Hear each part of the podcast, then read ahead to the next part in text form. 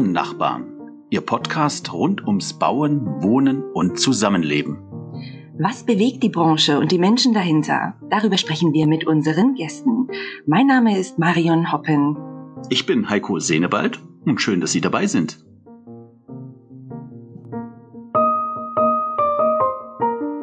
Hallo liebe Zuhörerinnen und Zuhörer, herzlich willkommen zu einer neuen Folge unseres Podcasts Unter Nachbarn. Wir freuen uns sehr, dass wir heute einen der begehrtesten Gesprächspartner der Immobilienwirtschaft bei uns zu Gast haben. Er hat der Branche und der Öffentlichkeit vor wenigen Wochen eine echte Überraschung beschert. Die Rede ist von Michael Zahn, dem CEO des zweitgrößten deutschen und DAX-notierten Wohnungsunternehmens Deutsche Wohnen SE. Und die Rede ist natürlich auch von der geplanten Fusion mit Vonovia zum größten Wohnungskonzern in Europa. Darüber sprechen wir heute mit ihm, aber auch über Nachhaltigkeit als zentrale Herausforderung für die Immobilienwirtschaft, über das Wohnen der Zukunft, die Bundestagswahl, über die Fußball-Europameisterschaft, Jogi Löw und vieles mehr. Schön, dass Sie bei uns sind. Herzlich willkommen, Herr Zahn. Danke, Frau. Ja, Herr Zahn. Hallo. Wir, wir, freuen uns wirklich sehr, dass Sie unser Gast heute sind. Äh, wir wissen, Sie haben in den Tagen auch echt viel zu tun, haben Sie grundsätzlich als Manager eines so großen Konzerns. Aber wir freuen uns. Und wir haben eine kleine Tradition äh, bei uns im Podcast. Und zwar äh, schicken wir unsere Studiogäste mit einem Glückskeks in die Sendung. Das heißt, ich habe hier drei Glückskekse. Sie müssten sich für einen Glückskeks entscheiden. Ich lese Ihnen dann die Botschaft vor und es wäre nett, wenn Sie diese Botschaft interpretieren würden. Die Mitte. So, dann machen wir die, den Glückskeks aus der Mitte mal auf und ich lese ihn vor. Ihr Wohlsein erlebt einen großen Aufschwung. Ach, ja, das ist doch eine tolle Botschaft. Aber wie interpretiert man die? Ja, ich glaube, ähm, wenn man 50 wird, äh, hat man große Sorge. Ja, man beschäftigt sich äh, mit dem Altwerden. Wenn man 58 äh, wird, wie ich, äh, nächste Woche, äh, Montag, äh, dann stellt man plötzlich fest, dass das Leben nach wie vor sehr reizvoll ist. Okay, dann lassen Sie uns jetzt mal zu diesem Anlass ein paar Jahre zurückblicken. Sie sind in Freiburg geboren und aufgewachsen.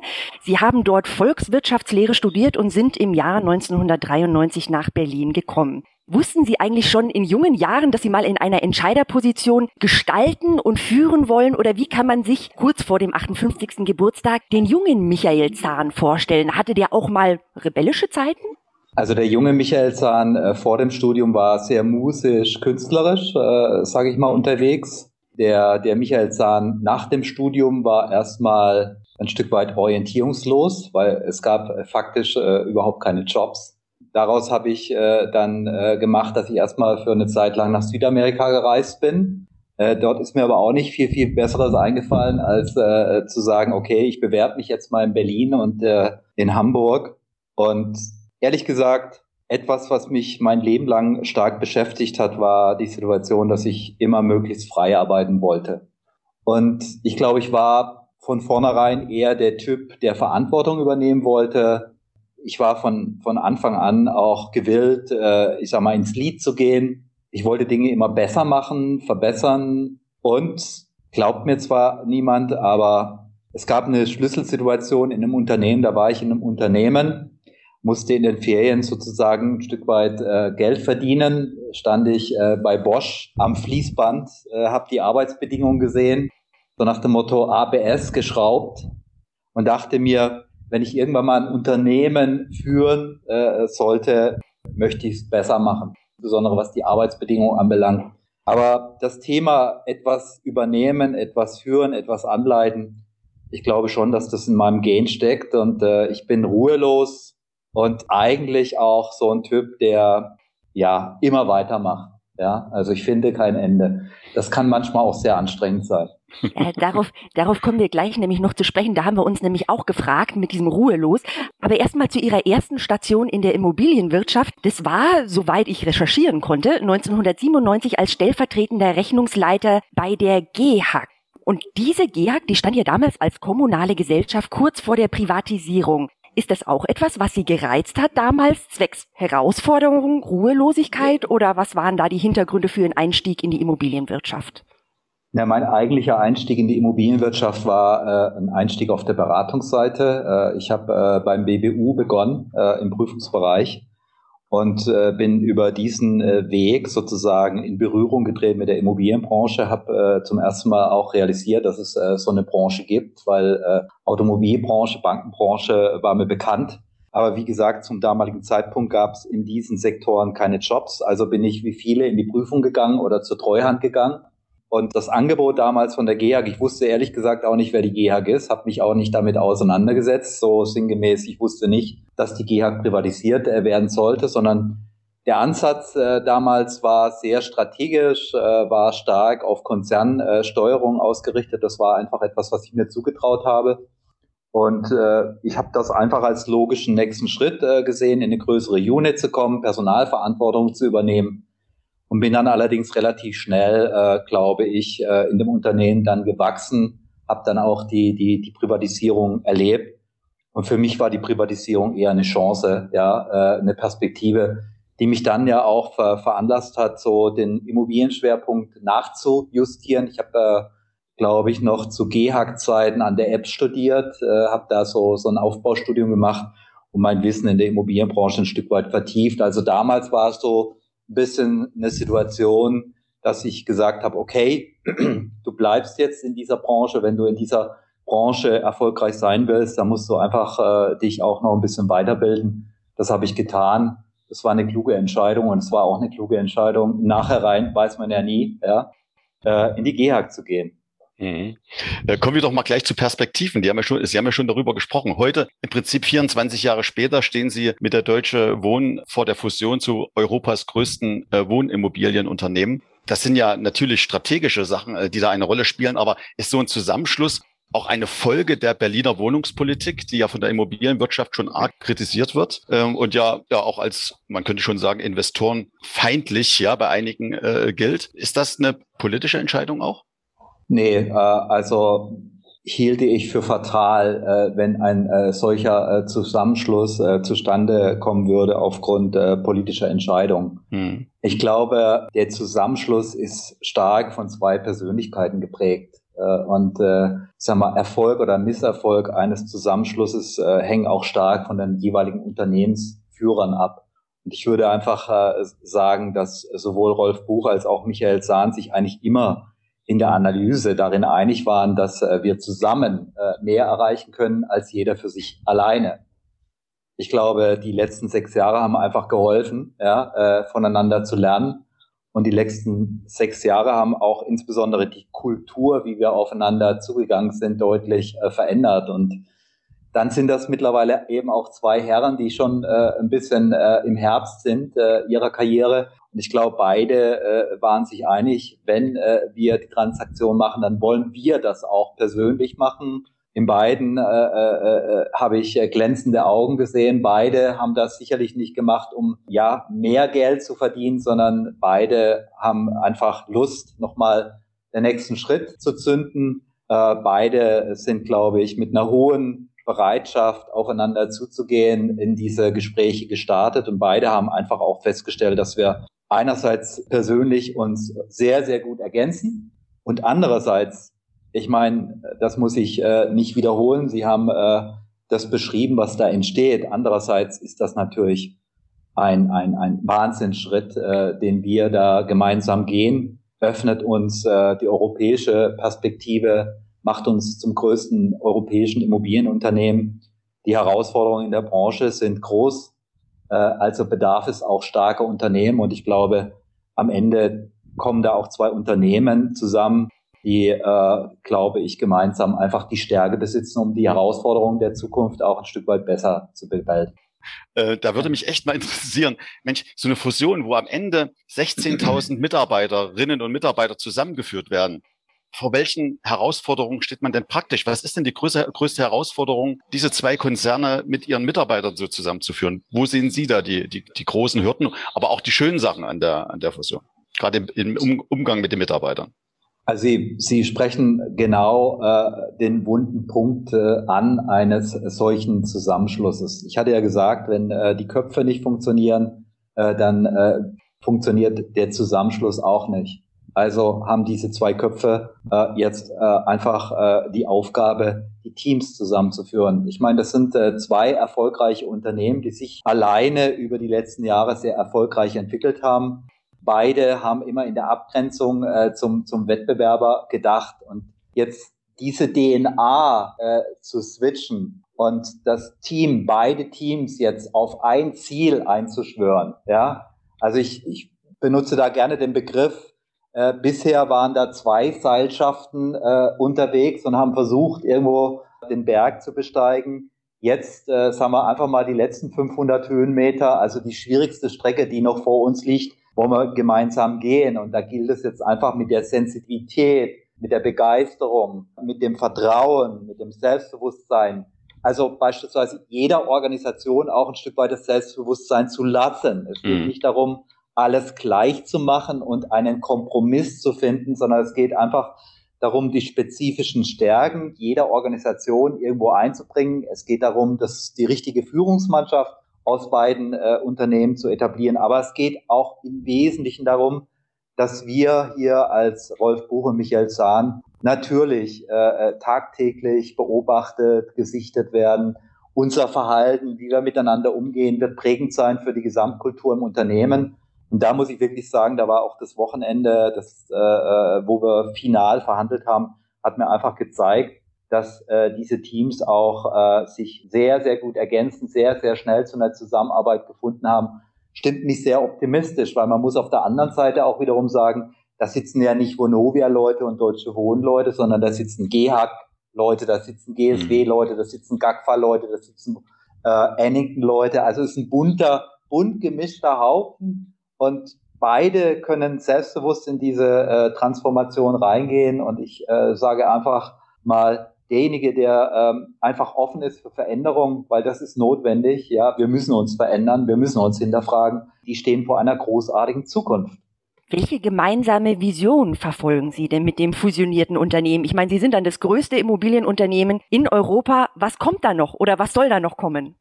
Ja, ich hatte das ja eingangs schon gesagt. Wir stehen vor, vor sehr großen Herausforderungen. Ich glaube, ein Großteil unserer Wohnungen befindet sich ja in sogenannten Metropolregionen. Und wir wissen alle, ähm, dass diese Metropolregionen Gott sei Dank von Zuzug ja, äh, betroffen sind. Und vor großen ja, Herausforderungen stehen, wie Alterung der Gesellschaft, äh, Mobilität, Klima, wie sieht Wohnen der Zukunft aus, wie sieht Arbeiten der Zukunft aus. Corona hat uns da schon mal ein bisschen einen Wink gegeben, wie das zukünftig aussehen sollte oder könnte.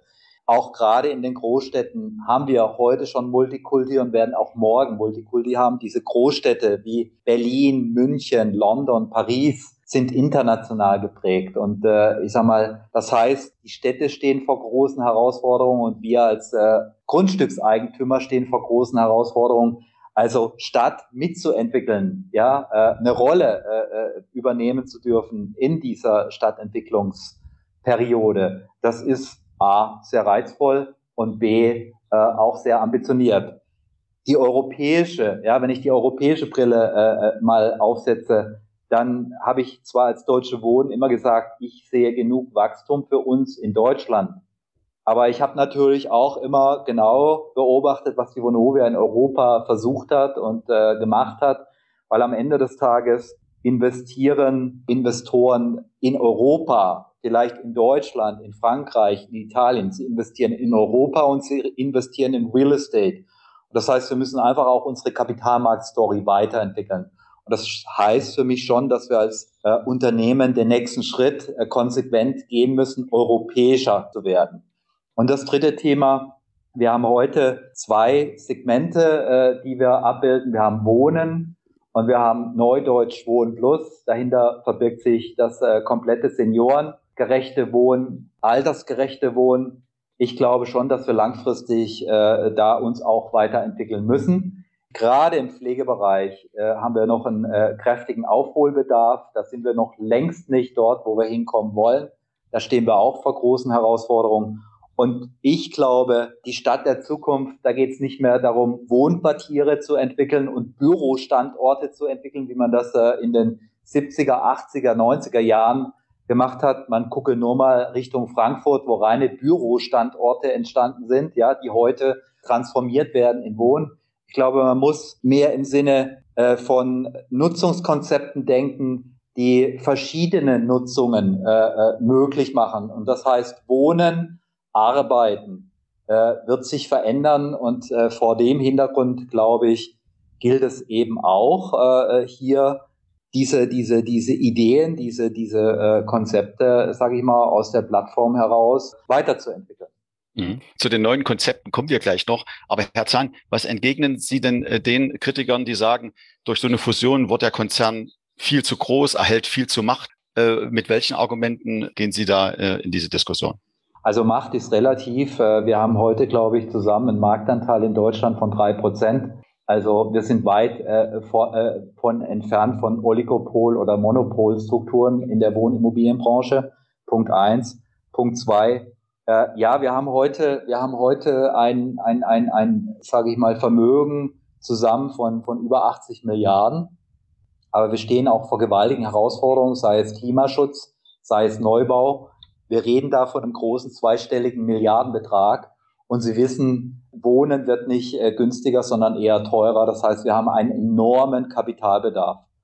Und ich glaube, gerade im Hinblick auf äh, Kapitalmärkte ist es wichtig, dass wir als starkes Unternehmen ein möglichst starkes Rating haben, auch in der Zukunft, um möglichst günstig äh, notwendiges Kapital zu allokieren. Auf der anderen Seite müssen wir äh, als Immobilienunternehmen auch unseren Aktionären eine gewisse Liquidität äh, in, in, in der Aktie auch zukünftig offerieren. Also Größe allein, habe ich immer gesagt, ist, ist nicht meine Strategie, aber es gibt Aspekte, wo Größe unschlagbar wichtig ist. Und ich glaube, gerade im Hinblick auf unsere Herausforderungen ist Größe, spielt uns Größe da eher in die Karten zukünftig. Sie haben gerade schon ein bisschen Ihre Vision skizziert von den Quartieren der Zukunft, vom Wohnen der Zukunft. Und auch wenn man auf Ihre Internetseite schaut, ist mir aufgefallen, gerade in puncto Neubau, der ja auch eine Säule der Deutsche Wohnen ist, ist eigentlich weniger vom klassischen Wohnungsbau, von Gebäuden die Rede, als vielmehr von der Entwicklung von Quartieren, von Lebensräumen, von Nachbarschaften. Hat der klassische Wohnungsbau ausgedient? Ist die Zukunft die des Rundum-Dienstleisters rund ums Wohnen? Nein, das, das, so würde ich das nicht interpretieren wollen. Ich glaube, ähm, das hat viel damit zu tun, dass wir als äh, Deutsche Wohnen, aber auch als Vonovia weniger auf äh, Lückenbebauung äh, fokussiert sind, auf einzelne kleine Projekte fokussiert sind, sondern schlicht und ergreifend äh, große Quartiere, große Grundstücksflächen erworben haben. Das heißt, wir haben auch in komplexe Strukturen erworben. Da gibt's äh, eine äh, Fläche äh, nahe bei München, da stand ehemals eine Papierfabrik ja, äh, auf der Fläche. Die muss abgerissen werden, entwickelt werden. Hier in der Nähe von Berlin, in Potsdam, äh, entwickeln wir eine ehem ehemalige Kaserne. In äh, äh Treptow-Köpenick äh, entwickeln wir das Kabelwerk, also eine industri industriell genutzte Fläche. Das heißt, äh, wenn wir, äh, ich sag mal, Großprojekte in erster Linie nach außen äh, kommunizieren, hat es was damit zu tun, dass die in der Regel eine überregionale Bedeutung haben, dass wir in der Regel auch auf Größenordnungen kommen, wo wir uns eben nicht nur mit dem Wohnungsneubau beschäftigen müssen, sondern wo wir uns eben auch mit Quartierskonzepten auseinandersetzen müssen. Wir müssen eben Infrastruktur zur Verfügung stellen. Wir müssen uns um sonstige Medien wie Wärmeversorgung, die, äh, ich sag mal, Kita-Plätze äh, kümmern. Und wir müssen uns natürlich äh, auch äh, Gedanken darüber machen, wie findet zukünftig Arbeiten in diesen Quartieren äh, statt. Das heißt, wenn ich eben ein Quartier äh, entwickle für 2000 bis 3000 Menschen, stehe ich vor ganz anderen Herausforderungen, als wenn ich hier in der Stadtmitte eine Baulücke für 16 Wohnungen bebaue. Ja, also ich würde sagen, das ergänzt sich große institutionelle Player wie eine Vonovia, wie eine Deutsche Wohnen können eben mehr, äh, trauen sich auch mehr zu, haben, haben anderen Zugang äh, zum Kapitalmarkt, können demzufolge auch solche Großprojekte, die ja dann schon mal äh, äh pro Projekt zwei, drei, vierhundert Millionen Euro kosten, eher stemmen als kleine Projektentwickler. Aber es wird auch in Zukunft viele kleine, mittelständisch geprägte Projektentwickler geben. Mhm. Ähm, ich würde gerne mal zu dem Thema Innenstädte kommen. Äh, Sie hatten das ja auch äh, eben so kurz angedeutet. Jetzt ist es ja so, dass die Gewerbeflächen äh, oder viele Gewerbeflächen durch Corona bedingt ja äh, freistehen und man äh, überlegt, äh, inwieweit Umnutzungen da möglich sind. Ist das auch ein Thema für Sie? Innenstadt und Umnutzung von Gewerbe in Wohnungen? Ja, das ist nicht ein Thema für uns, sondern es ist ein Thema für die Städte. Also ich glaube, unsere Konzepte der 70er, 80er und 90er Jahre funktionieren langfristig nicht, weil wir einfach äh, in Zeiten der Disruption feststellen müssen, dass Einkaufen heute anders stattfindet. Ja, das klassische Kaufhaus hat ausgedient.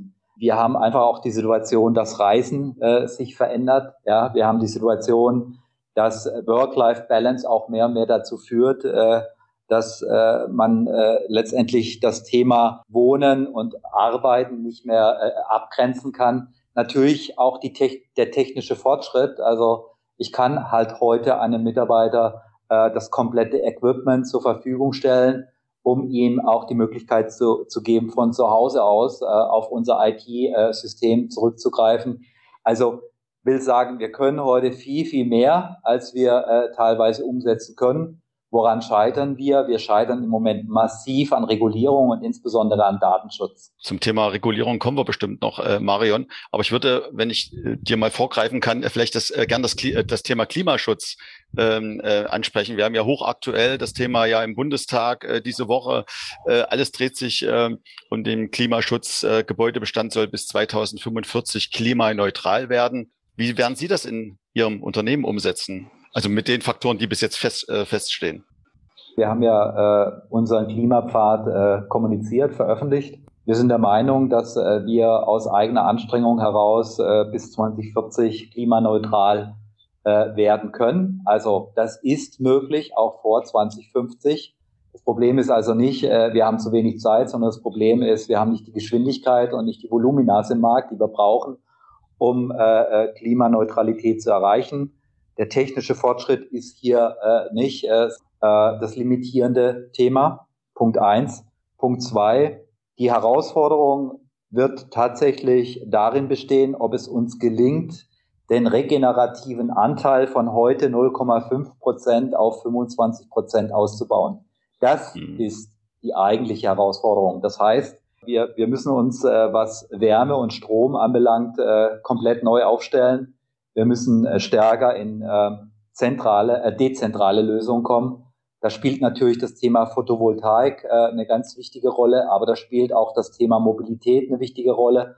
Und da geht es natürlich auch um erweiterte Wertschöpfung, ich sag mal, um Anreizsysteme für die Immobilienbranche. Ohne Mieterstrom rechnet sich, lohnt sich heute vielfach PV nicht.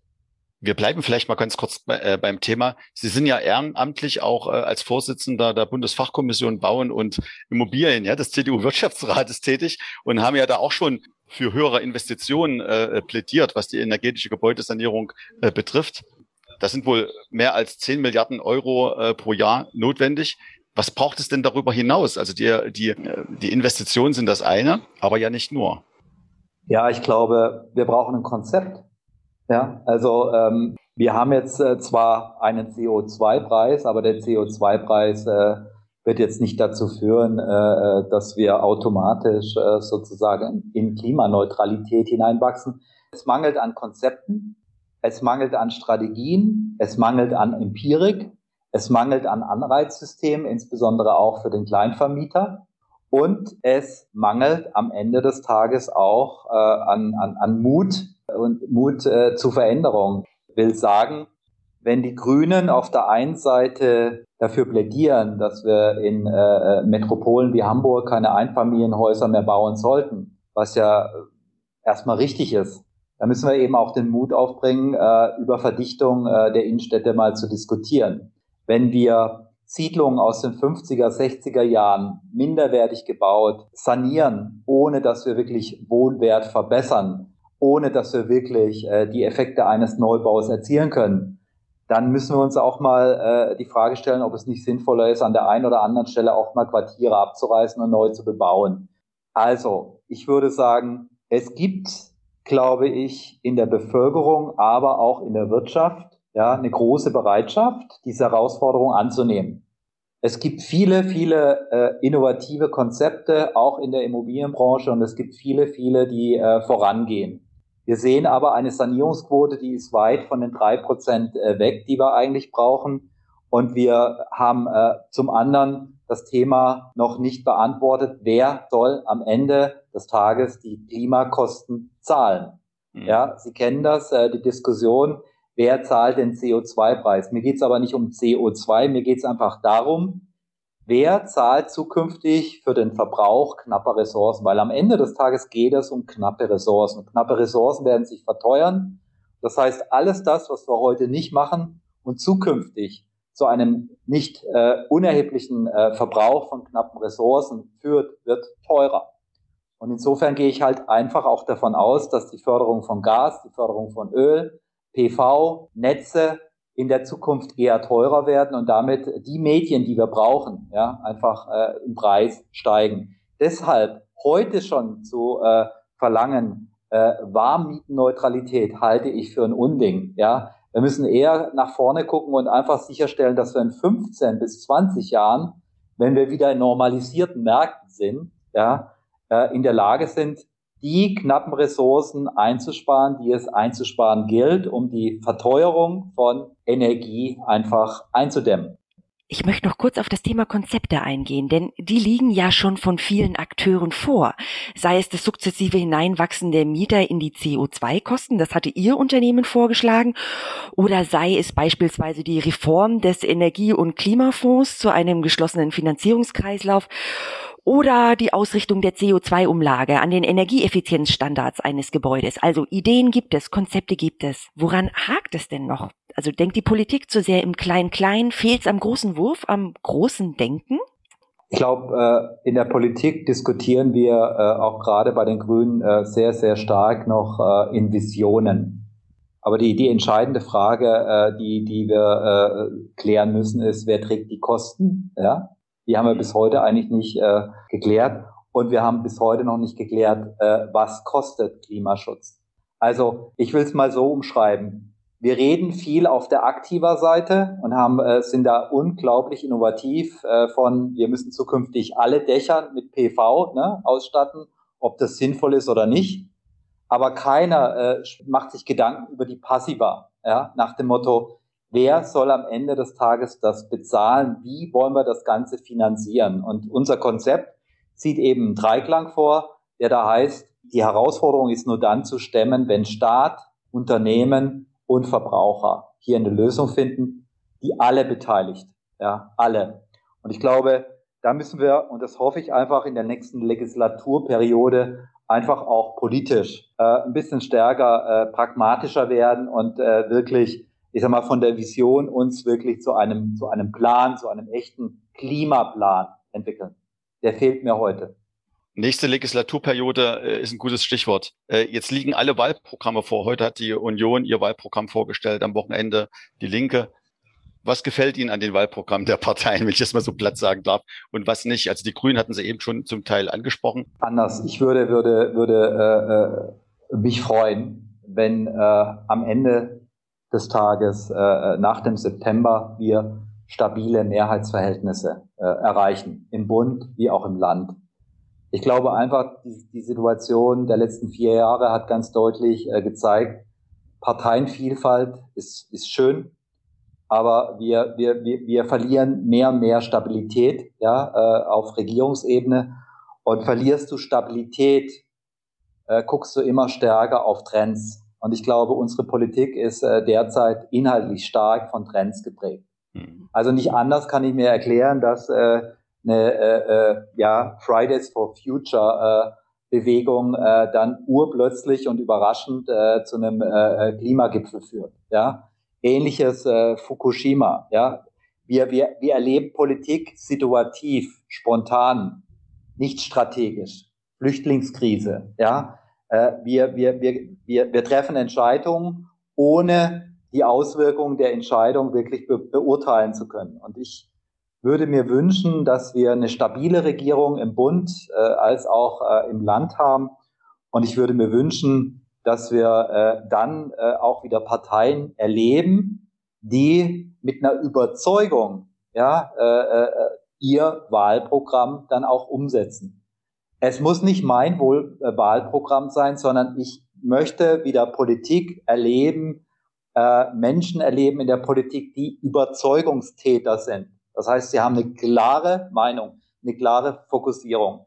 Was wir leider Gottes erleben ist, das können wir sehr, sehr häufig, haben wir äh, das zuletzt erlebt, sowohl in Baden-Württemberg als auch in Rheinland-Pfalz, glaube ich, waren die, die, die Wahlen stark geprägt von Persönlichkeiten, ja, mhm. äh, denen äh, das Wahlvolk äh, äh, zugetraut hat, das Land zu führen, aber weniger von Parteien. Ja, also ich glaube, das Thema Parteiprogramm ist im Moment gar nicht so entscheidend. Für mich viel, viel entscheidender ist, dass wir äh, stabile, stabile Mehrheiten zurückfinden, dass wir äh, mutige, dann eine mutigere Politik äh, auch äh, haben. Äh, siehe Löw, der äh, äh, trotz Trend, trotz viel Gegenwind dann einfach mal entscheidet, ich bleibe bei der Mannschaftsaufstellung.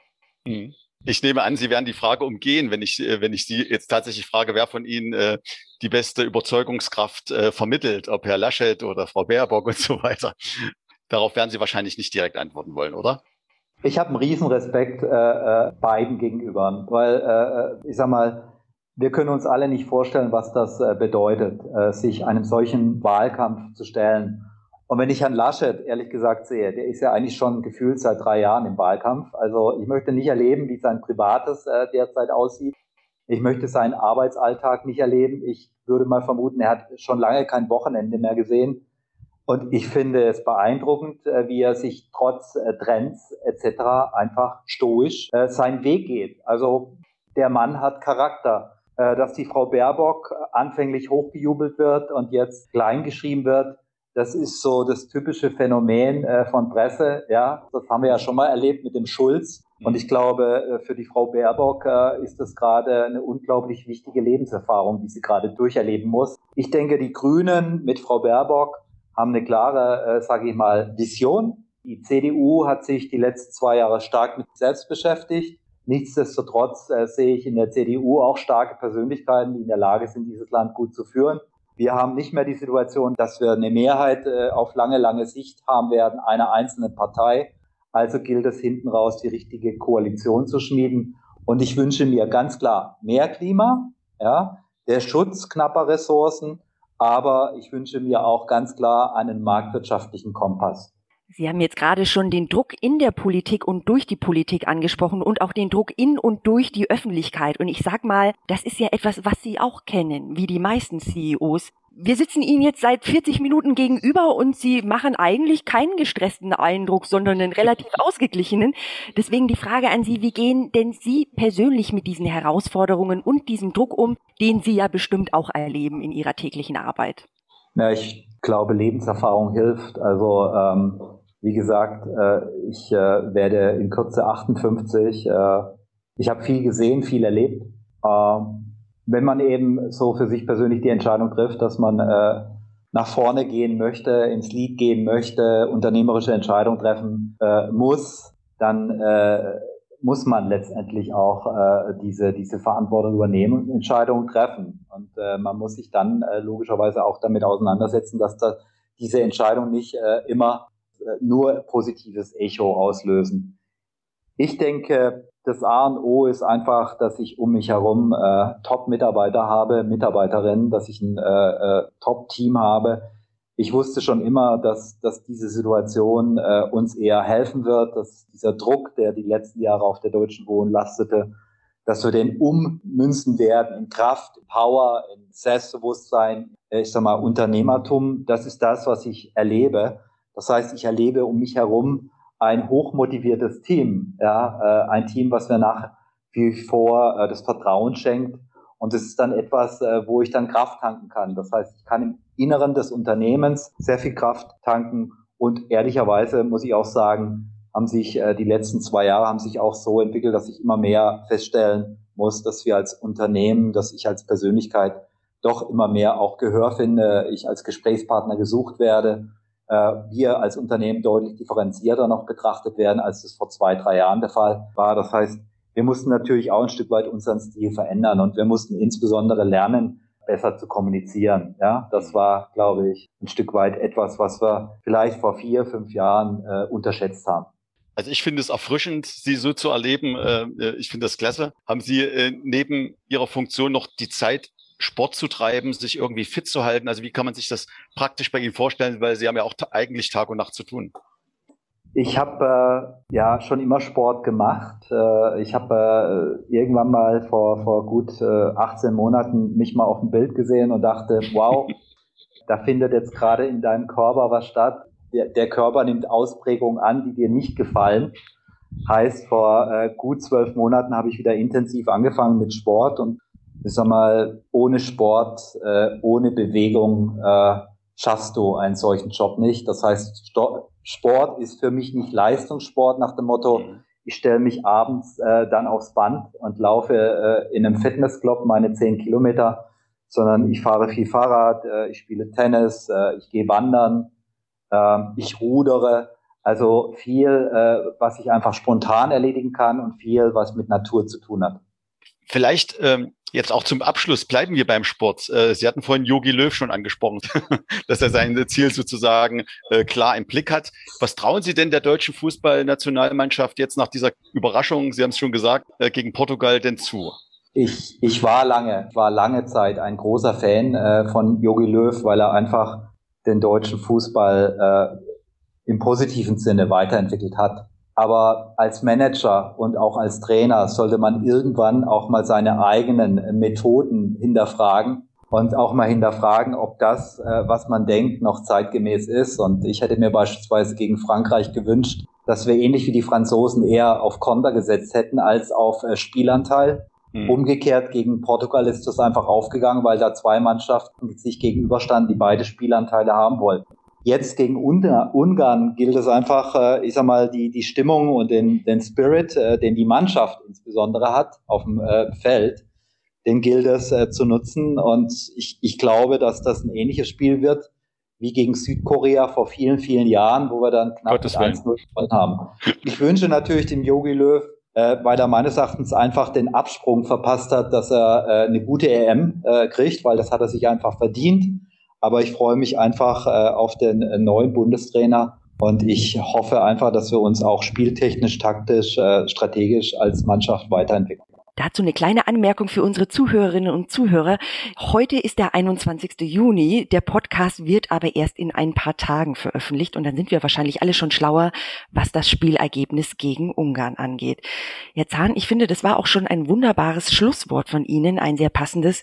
Wir danken Ihnen für Ihre Zeit, für Ihre Einblicke und den Austausch. Es war kein ganz klassischer Immobilienpodcast, aber irgendwie umso spannender. Wir wünschen Ihnen für die nächsten Monate jetzt erst einmal alles Gute Gute für Ihr Unternehmen, für das ganze Team und auch für Sie persönlich. Ja, ich danke Ihnen beiden. Hat mir auch sehr viel Spaß gemacht. Ja, können wir gerne wiederholen. Sehr gern. Liebe Zuhörerinnen und Zuhörer, auch an Sie einen ganz herzlichen Dank fürs Dabeisein. Wir hoffen, wir hören Sie beim nächsten Mal wieder und bis dahin wünschen wir Ihnen alles Gute. Genießen Sie den Sommer und bleiben Sie gesund. Tschüss.